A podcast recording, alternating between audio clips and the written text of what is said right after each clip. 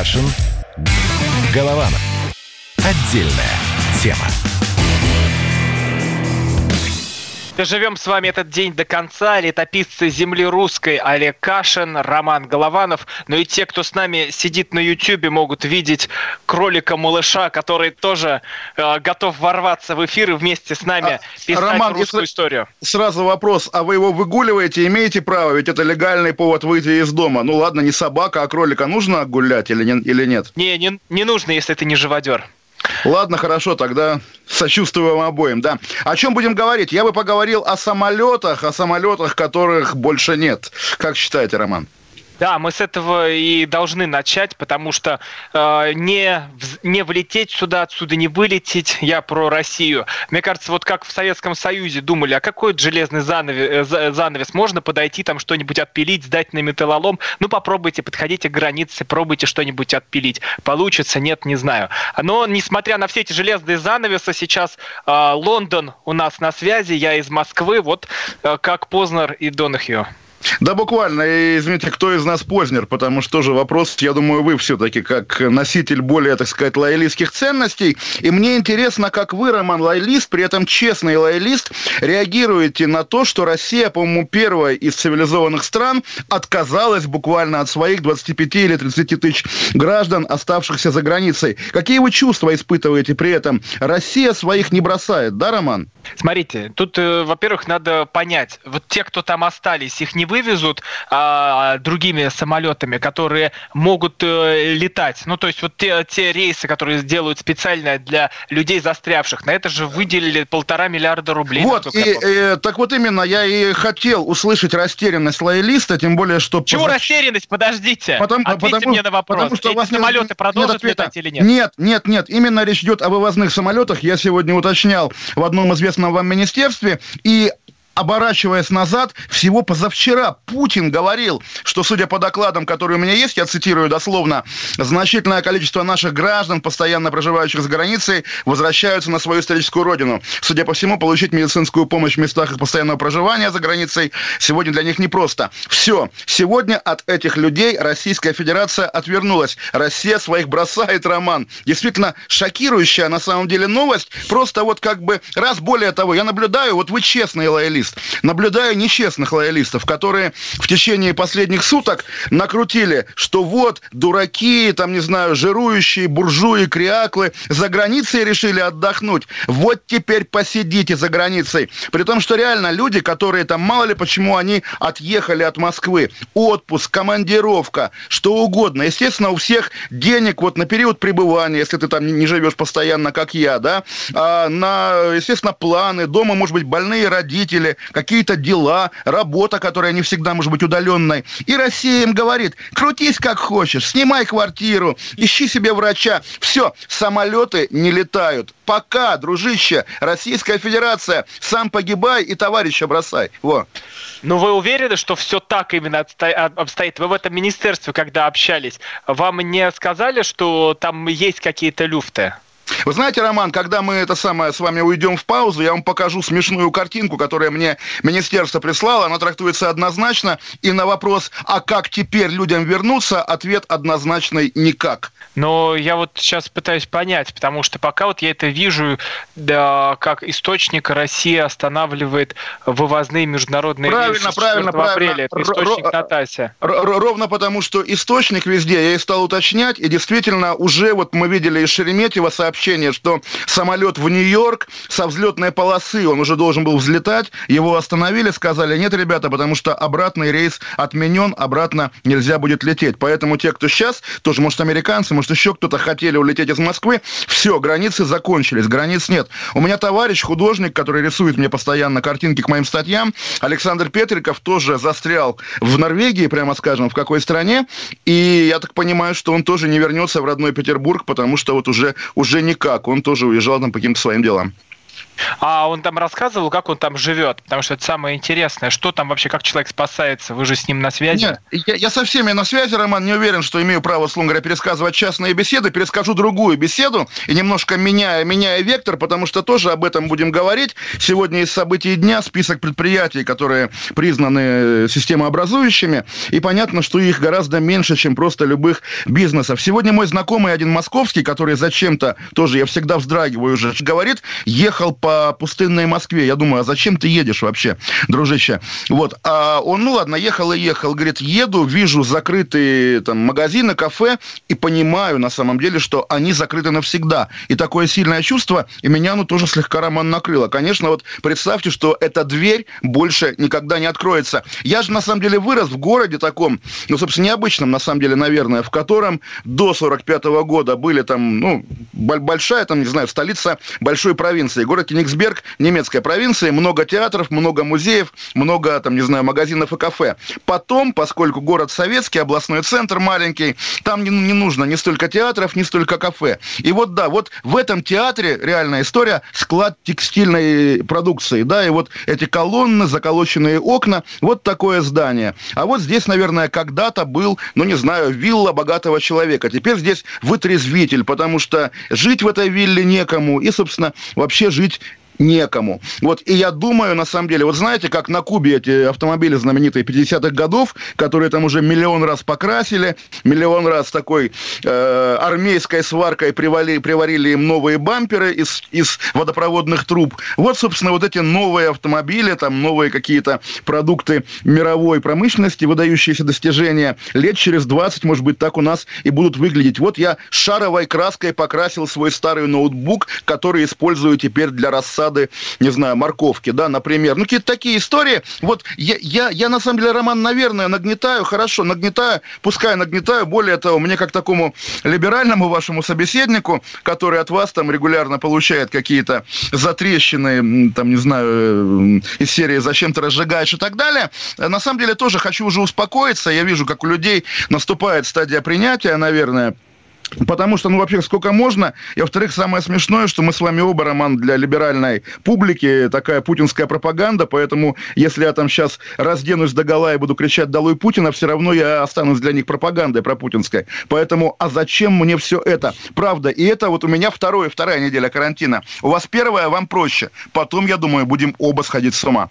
Мне просто сейчас гораздо интереснее вернуться к э, истории от тех, кто остался за границей, не может вернуться в нашу страну, в Россию. Да, да, и да, да, да. Тут, тут, тут, тут уже как раз и наступает э, сумасшествие.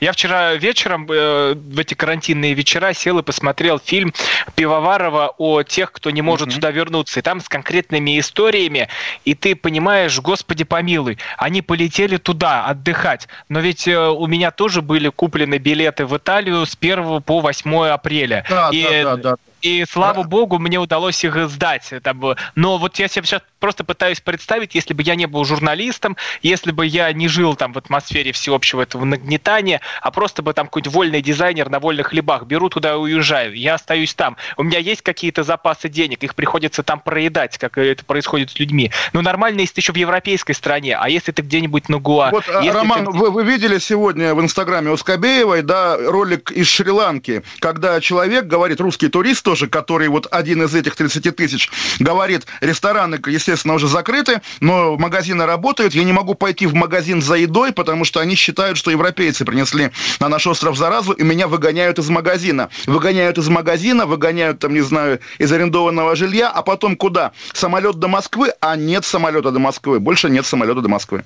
Ну, те, кто выбрались, они рассказывали об этих мытарствах, что ты сначала покупаешь билеты, потом их отменяют, а купить билеты это 2000 долларов. Теперь посчитайте, сколько это. Не, а, а люди, которые туда отправлялись, это не какие-то богачи, там, как можно подумать, конечно, конечно, конечно, конечно. на нефти там и на торговле, я не знаю, чем еще, металлом. А это обычные люди, такие же, как вот и мы все. Может, да и многие, Роман, да, элементарно живут на две страны, там, не знаю, вот э, если вот, у меня жена работает в Лондоне, если бы у меня была какая-нибудь работа основательная в Москве, если бы я был должен ходить на работу, вырезать подставки для торшеров на заводе, да, наверное, я бы летал туда-сюда. И, естественно, в какой-то момент тоже один из нас бы за застрял, семья разделенная. Ну, естественно, как бы разные ситуации. И когда я читаю вот эти монологи, опять же, разных благоразумных граждан, да, на тему того, что вот какие негодяи уехали, да еще заразу привозят. Я давно говорил закрыть границы. Думаешь, вот ты гадина, а? Тебя бы где-нибудь закрыть. Очередного вот опять же этого человека из блогов, человека из социальных сетей, который как бы от имени государства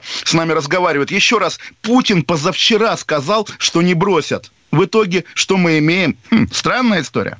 Но я просто не думаю, что все так однозначно и просто, что вот сейчас выйдет там Мария Захарова и скажет, мы э, все, мы не вернем людей обратно, все рейсы отменяются, живите там как хотите. Ну как это сделал Лукашенко, когда он взял и сказал, а, они сами уехали, мы их предупреждали, Но они не вернут. Лукашенко вообще молодец, вы знаете, да, что вот белору, белорусский футбол, и сегодня перенесли матч из Витебска в Борисов, потому что в Витебске уже, значит, карантин какой-то, вот, а в Борисове еще хорошо хорошо, и как говорят белорусы, но я думаю, шутят, да, что для болельщиков Витебска э, будут бесплатные автобусы до Борисова. То есть, как бы действительно, вот эта фантастика тоже, белорусский футбол, который делается вдруг частью буквально мировой истории, в том числе букмекерская. Я об этом тоже хочу поговорить после, видимо, паузы, потому что но... букмекеры сегодня герои дня, букмекеры. Но ведь и опасен этот футбол, потому что в Италии во многом э, вирус и получил свое распространение через то, что люди собирались вместе на стадионах, на разумеется, матчах, а потом разумеется, возникали разумеется. очаги. Летописцы земли русской Олег Кашин, Роман Голованов. Мы вещаем в прямом эфире. Свои комментарии присылайте нам на YouTube, радио «Комсомольская правда» канал. Также WhatsApp и Viber у нас работают. Все открыто, несмотря на то, что мы дома, мы в прямом эфире с вами нашу историю пишем. Кашин. Голованов. Отдельная тема. Как дела, Россия? Ватсап-страна! Это то, что обсуждается и то, что волнует. Это ваши сообщения в прямом эфире, в том числе и голосовые. Каждый день с 11 до 15 часов с Михаилом Антоновым. Эфир открыт для всех. Включайтесь. Радио «Комсомольская правда». Радио про настоящее. Кашин. Голованов. Отдельная тема.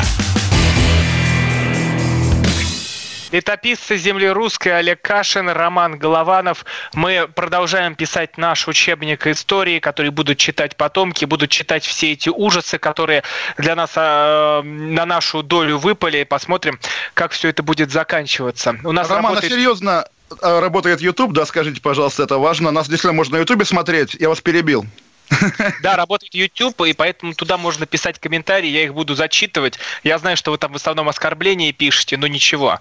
Пишите, пишите. На, на самом деле... там вы поддерживаете. Нас. Роман, если наша миссия в том, чтобы люди могли выговориться, выругаться, и потом, ну, добрые, как бы, выплеснувшие свои негативные эмоции, возвращались к семьям, пускай, пускай, мы готовы принимать на себя э, все ваше хамство, все ваши ругань, дорогие наши хейтеры.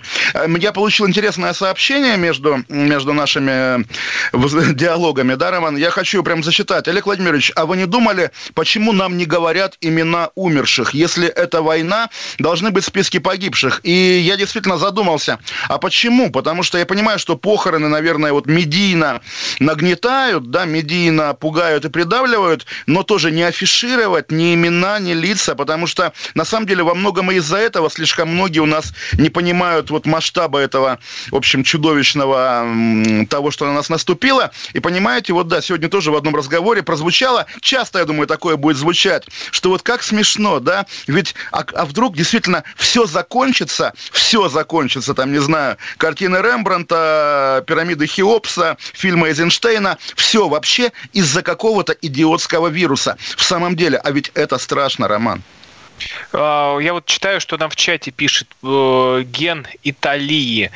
Э, Италии, господи, уже все. Э, букмекерская контора Фондет. Вот, я про нее хотел говорить. Список да. системообразующих предприятий. Олег, вы давайте, знаете, расскажите нам да, правду, наконец. Да, да, да. Но на самом деле, вот слушайте, здесь, Роман, вот мои, так сказать, если угодно, антипутинские когти или антимишустинские тут же э, уберутся, исчезнут, потому что я здесь вообще не вижу проблемы. Да, это букмекерская компания компания Фонбет, которая, очевидно, сейчас тоже бедствует, потому что как бы спорта нет, ставки на что ставить вообще? Только на белорусский футбол буквально, или на то, когда закончится карантин. Но, во-первых, да, мы знаем, что она спонсор и континентальной хоккейной лиги, и сборная России по футболу, и, во-вторых, она какая-то настолько гигантская, там какие-то сотни тысяч людей работают в разных городах, что, несмотря на комментарии представителя Минфина, а это по квоте Минфина, да, ее признали системообразующей компании, он э, неизвестный анонимный начальник в сказал в комментарии BBC, что а черт ее знает, как она попала, я просил ее убрать.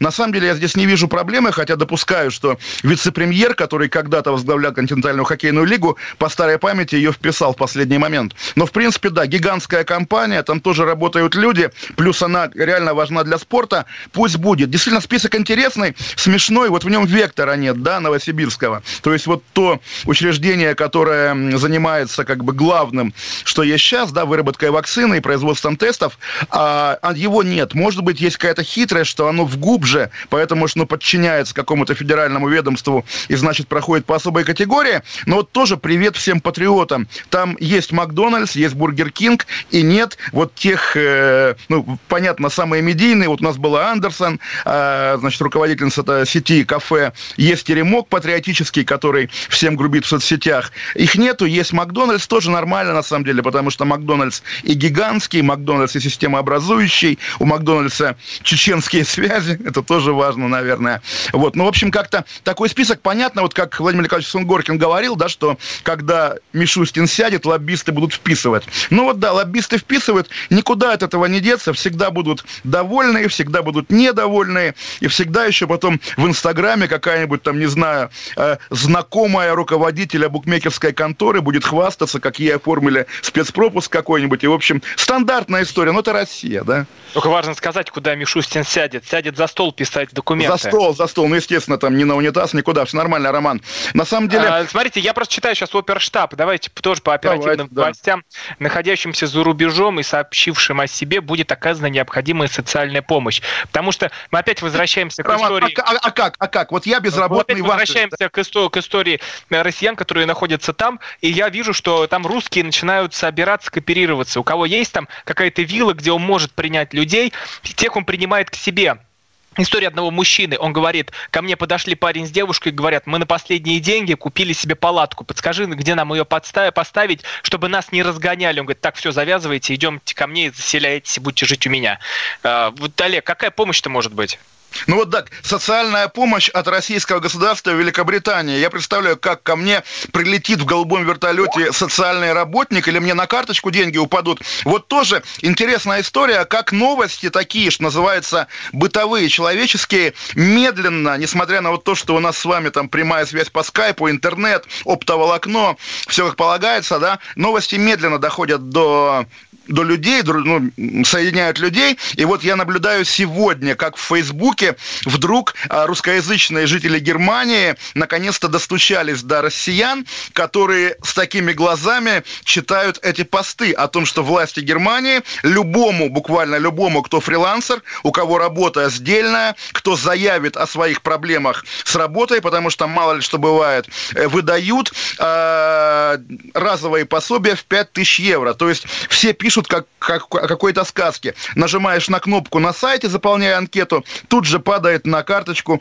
эта сумма от 5 до 15. Да, и обычный перевод в Германии идет дня 3, а здесь просто вот какой-то вертолетные деньги. Деньги разбрасывают с вертолета. Мы видим, как деньги разбрасывают с вертолета в других странах. Мы видим, как действительно правительство там выплачивает 80% зарплаты тем, у кого простой. А в некоторых странах правительство объявляет длинные выходные выходные, чтобы, не дай бог, не объявлять карантин. И, в общем, ну, понятно, как к этому относиться. Конечно, я, я не пытаюсь здесь там размахивать там какими-то флагами, да, Роман, в том смысле, что, да, мы понимаем, что русские люди пережили 90-е годы, и еще в генетической памяти, да, много всего там, включая коллективизацию и большевистский террор. Русские люди никогда не рассчитывают на государство. Просто знаете, как вот у советского ветерана, который, оказавшись даже в ГДР, допустим, да, приходит в магазин, а там 100 сортов колбасы, и у него такая слеза по лицу капает, а за что же мы воевали? А кто победил? И вот здесь то же самое. В Германии власти раздают по 5 тысяч евро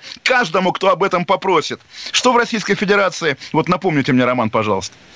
А, о чем напоминать? Я могу просто включить синхрон мэра Москвы Сергея Собянина. Да, да, да, прекрасный синхрон. Очень хочу, Роман, конечно. Давайте послушаем. У нас были планы ввести жесткий пропускной режим. Судя по тому, как проходили предыдущие выходные, когда огромное количество людей решило ну, вот, расслабиться. Но Ситуация изменилась, и на этой неделе граждане ведут себя очень-очень корректно и э, выполняют те рекомендации, которые даны были мной, президентом, правительством Российской Федерации. Поэтому я не вижу пока необходимости введения жесткого пропускного режима. Да, Роман, это не та цитата, естественно. Э, мы имели в виду слова Собянина о том, что если людям помогать, то бюджет треснет. Дословно, бюджет треснет. То есть бюджет много от чего не трескается. Да, вот опять же, уж про бюджет Москвы разговаривать можно бесконечно. Причем я даже не благоустройство имею в виду, которое, конечно, прекрасно и Москва похорошела. Там, не знаю, эти вот экранчики с телеканалом Москва-24, да, в метрополитене, еще какие-то вещи. Ну уж Москва бы про бюджет, который треснет, если, если помогать людям. А зачем тогда все? Зачем нужна власть? Зачем нужно государство, если оно отказывается от поддержки людей, когда все люди оказались в беде? Роман, я не понимаю. Олег, я тоже не понимаю. А что вы от меня хотите, чтобы я сейчас кинулся защищать? Вы этого сейчас ждете? Я, ну, я этого жду, на самом вы деле, сам, да. В самом что... начале сказали, что я честный вы, лоялист, вы, вы, вы, и, и я, наде, да. я надеялся тоже, что людям будут раздавать деньги. Ну а что мы видим? Когда э, сейчас будут вот эти бесплатные кредиты для предпринимателей. Мне просто вот очень интересно пообщаться с людьми, которые не из медиа-тусовки, которые там не из каких-то вот этих грантовых тем, а обычные предприниматели. Вот, вот здесь есть у меня барбершоп, который э, сейчас закрыт закрыт. Есть здесь а есть меня... у вас, может, телефон барбершопа или там парикмахера? Давайте наберем ему сейчас, спросим.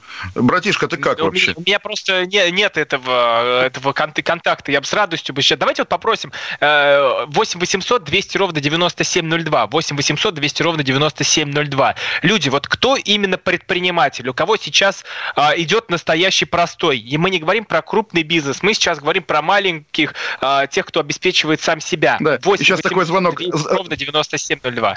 Э, вот, 9702, да, сейчас такой звонок. Здрасте, меня зовут Игорь, я нефтяник, значит, да, у меня нефть подешевела, и, значит, э, надо разбираться. Сегодня по нефти интересный Путин, да, что, значит, ну, по сути, идет на компромисс. Вот после отказа от сделки по ОПЕК, вроде бы нормально, с саудитами действительно договариваются, причем, интересно, Путин сказал, что вот саудиты хотели уничтожить американские, американское производство сланцевой нефти, у нас таких планов нет. Ну, в общем, интересно, все такие вещи звучат, которые раньше тоже тоже были, в общем, непредставимы. Конечно, вот как тоже сейчас говорят, ковид и Голиаф, да, буквально. Кстати говоря, Роман, да, сегодня, ну, я думаю, мы это уже потом обсудим, был объезд патриаршей а, по МКАДу, да, с, с, икона, с иконой умиления. Но я думаю, мы про это отдельно поговорим, потому что уже у нас остается сколько там минут до новостей. Да, традиционно ну, вот, да, тут пл- вот пишут нам, новостей. Кто, кто смотрит нас на YouTube, могут видеть, как у нас закрыты парикмахерские. А, вот, да, а, да, Александра да, да. мне намекает, что надо бы подстричься. Да я бы сам с радостью сходил подстричься, но это не какое-то обязательное место. Кстати, мы сегодня с адвокатом разбирали, как можно погулять по улицам и не словить за это штраф. Вот советами, секретиками. С, с, с кроликом, с кроликом, с кроликом. Советики, секретики такие мы вам расскажем сразу после новостей. Олег Кашин. Омлетики, рулетики, да омлетик, летописцы земли русской. А вот те, кто предприниматели, пишите нам пишите, и звоните пожалуйста, 700 правда. 200 ровно 9702. Нужны ваши истории, нужна сейчас правда. Каша. Голова. Голова. Отдельная тема. Ты виноват уж тем, что говоришь по-русски. по-русски. В последнее время случаи притеснения и нападений на национальной почве участились. Прохожие на улице никак не пытались помочь иностранцам и остановить нападавших. Создается образ врага для того, чтобы... Не допустить распространения правды о тех событиях. Что же касается вот бытовой ненависти, то... Я думаю, что, к сожалению, мы еще много что увидим, но нам есть чем ответить. «Национальный вопрос» на радио «Комсомольская правда». По воскресеньям в час дня по московскому времени. Кашин. Голованов. Отдельная тема. Летописцы земли русской возвращаются к вам. Олег Кашин, Роман Голованов. И я напомню, слышите топот? Это не всадники из Карачаева-Черкесии. Это дети бегают, мы дома на самоизоляции. А, мы а, пообещали, что у нас будет кто-то из предпринимателей, чтобы обсудить, а как сейчас бизнесу живется. Попросили звонить наших слушателей. Мы будем теперь вот к этому прибегать, чтобы э, человек мог дозваниваться и сам рассказывать свою историю вот этого коронавируса, потому что это и ваша летопись. Дмитрий из Нижнего Новгорода Новгорода дозвонился. Дмитрий, мне подсказали, что у вас две автомойки. Расскажите, как Нет, вот ну сейчас приезжает хоть кто-то там э, свою Ладу Гранту помыть? Нет, у меня сеть это автомойк, то есть у меня их шесть штук. За все их я плачу, а я их арендую, я плачу аренду, то есть у меня рабочие, работают рабочие, они не больно большие. Вот я э, сейчас предприниматель, я открыл э, ИП э, полтора месяца назад. Э, э, вот сейчас э, вот мне просто вот я даже выразить иначе не могу, вот как вот это все вот можно.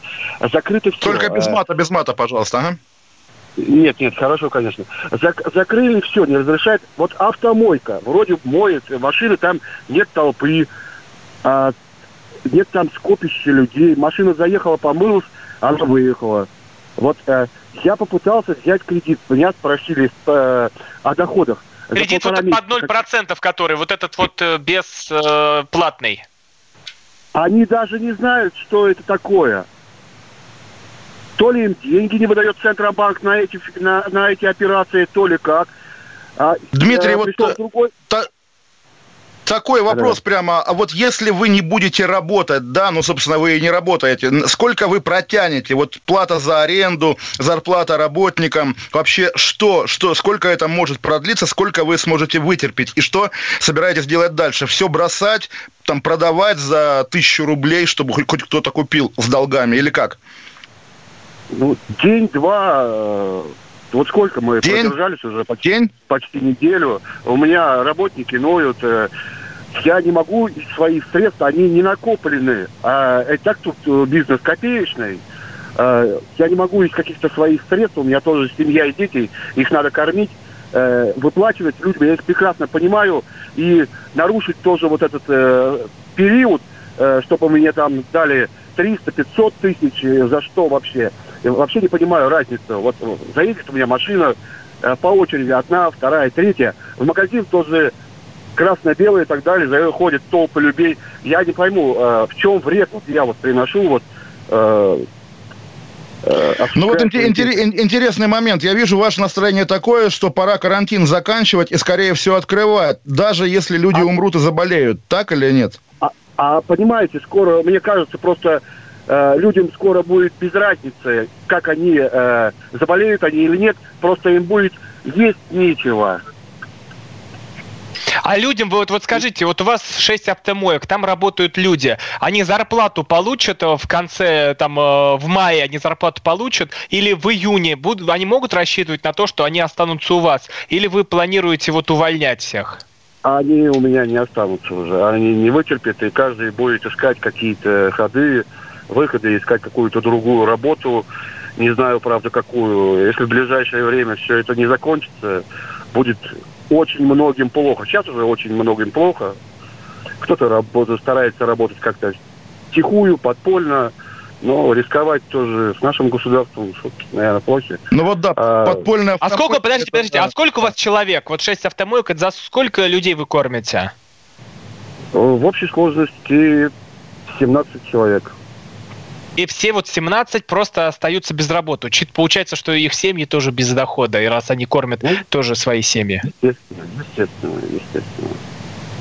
А есть какие-то вообще вот вот у нас тут была, у нас, простите, у нас тут была владелица сети кафе Андерсон Татулова, она, говори, она нам сказала так, что предприниматель, он на то и предприниматель, чтобы что-то предпринимать, и поэтому он э, предпримет и из этого выберется, и всего хоронить нас э, рано. Вот скажите, вы что думаете делать? Как можно выкрутиться из всей этой билиберды? Да, наверное, продавать еще буду оборудование, и если появится какой-то шанс, и то э, тоже не э, в банках где-то, как говорится, что говорят, что предпринимателям там будут давать беспроцентные суды, все это все это просто вранье полное, чистой воды неправда. Я, если получится, буду занимать у друзей как-то может быть, а неделя. Не, не, не, не боитесь, друзья там даже не коллекторов пришлют, а могут там в итоге выбивать, там, не знаю, бейсбольные битые долги. Бывает же такое тоже. Друзья, они друзья как бы до предела какого-то? Ну, не знаю. Посмотрим. Время как бы еще подумать есть, но ситуация очень такая. На, вот просто тяжелая. понять, просто вот что, что с самого начала, сначала хотелось осознать, накопленных денег у вас э, вот да, вообще нет, что ли? Или чтобы за зарплату ну, просто выплатить аренду? Нет, э, нет, понимаете, у меня а, люди получают зарплату а, под расчет а, сутки, то есть а, несколько человек работает, они получают а, расчет с утра. То есть сутки отработали, с утра получили. То есть как бы задолженности у меня перед ними нет никакой. А, mm. То есть вам ничего не мешает их просто отправить э, домой? Конечно. И... А, а, а делать нечего. Тут ситуация такая, что... Э, Другого Слушайте, а, а, а, а вы, Дмитрий, в 90-е работали или, или вы молодой? То есть как-то так, понятно, на ну, слух не определишь? еще учился учился. Но 90-е помните, вот ощущение, когда было больше там безысходности, знаете, печали, я ада скажу, или... Я, я, вам, я вам, знаете, что скажу? А, в 90-е годы мне было намного-намного легче. Это намного почему? Легче. Почему? Помимо, ну, помимо молодости, почему? Э, не было вот таких жестких... Э, я понимаю, там были какие-то бандитские разборки, что-то еще. Но это не мешало все-таки все равно работать. А вот, вот это, что происходит вот сейчас, непонятно, ограничения работать вроде э, тех людей, которые вроде не создают ни, ни толп, ни, э, ни массовых каких-то у себя скоплений. Э, почему им не разрешают работать? В этом, ну вот интересно просто, Дмитрий, да, Дмитрий, спасибо вам большое. Спасибо большое. Дмитрий из Нижнего Новгорода, владелец сети автомоек, был с нами на связи. Это наш слушатель, слушатель радио «Комсомольской правды». И вы вместе с нами пишете эту историю, ужасную историю на самом деле. Да, Роман, просто маленькая заметка уже на полях. Вот вы заметьте, да, человек, который столкнулся, ну, буквально с крушением бизнеса, пока рассуждает о том, что было бы здорово прекратить карантин, как будто бы это выход. Наверное, должен быть какой-то компромиссный выход, потому что реально мы видим, что экономика, национальная экономика, по крайней мере, долго не протянет таким вот образом. Но реально уже вот выбор стоит именно так. Позволим умереть кому-нибудь ради того, чтобы выжили остальные. И это такой выбор, не дай бог, никому. Вот а это перед всем миром сейчас такой выбор стоит, Олег. Ну, вы знаете, вы... Перед, перед всем миром, да, но ми, мир оказывается разный. И мы наблюдали это вот тоже на примере как раз и самолетов, с которых начинали сегодня говорить, и с этой раздачи денег с вертолета. И тоже ремарка, я открываю, Дмитрий сказал, что в 90-е, да, были бандиты. Открываю сейчас Калининградскую комсомольскую правду. Э, и сегодня там убили выстрелами пять раз в упор, естественно, как полагается, местного бизнесмена, который принуждал кого-то другого бизнесмена заключать договор о поставках песка. Явно, очевидно, бандитская разборка.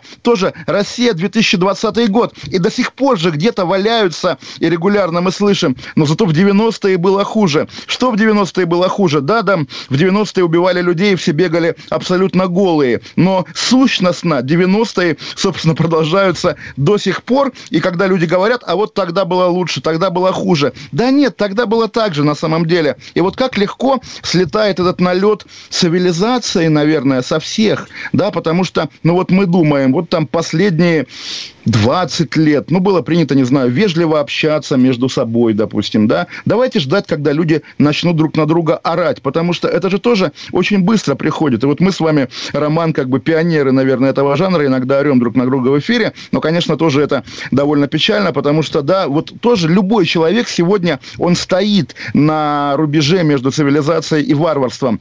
Очень легко потерять, как бы, не только, там, не знаю, здоровье, деньги и что еще бывает, да, а человеческий облик, культуру, она разрушается на глазах. И это уже видно, на самом деле, по каким-то признакам вот таким, как я уже говорил, как румянец на щеках смертельно больного. Слушайте, какой-то очень сложный эфир у нас получается. Мне кажется, что с каждой программой как-то все сложнее и сложнее все идет, и страшнее и страшнее новости мы с вами получаем. Что же будет дальше-то, Олег? Одному из умерших в Москве было 34 года, сообщает РБК. Он страдал хроническим бронхитом, имел проблемы с сердцем и поджелудочной железой. Больной в течение четырех суток был подключен к аппарату искусственной вентиляции легких. Вот люди поколения уже. Э, да, вот, собственно, тот, э, то представление изначально, помните, а вот умирают только китайцы, потом умирают только старики. Сейчас 36 лет журналистка в Перми, 34 года сейчас, вчера 39 лет в Москве. Снаряды рвутся просто вот рядом, рядом. И, ну, я не знаю, похож ли я на сохраняющего спокойствие капитана. Вот, надеюсь, похож. Хотя, конечно, внутри меня клокочет паника. Ой, напомню, что у нас прямой эфир на YouTube-канале «Радио Комсомольская правда». Вы можете писать нам свои сообщения. Мы там все читаем, под вас также корректируем эфир, обсуждаем темы, которые вам интересны, и зачитываем сообщения. Работают WhatsApp и Viber, плюс 7967 200 ровно 9702. Летописцы земли русской Олег Кашин, Роман Голованов. Мы продолжим следующую часть и обсудим вот этот объезд Москвы с иконой Богородицы Умиления, который совершил э, святейший патриарх Кирилл. Поговорим об этом. Каша. Голованов. Отдельная тема. Георгий Бофт.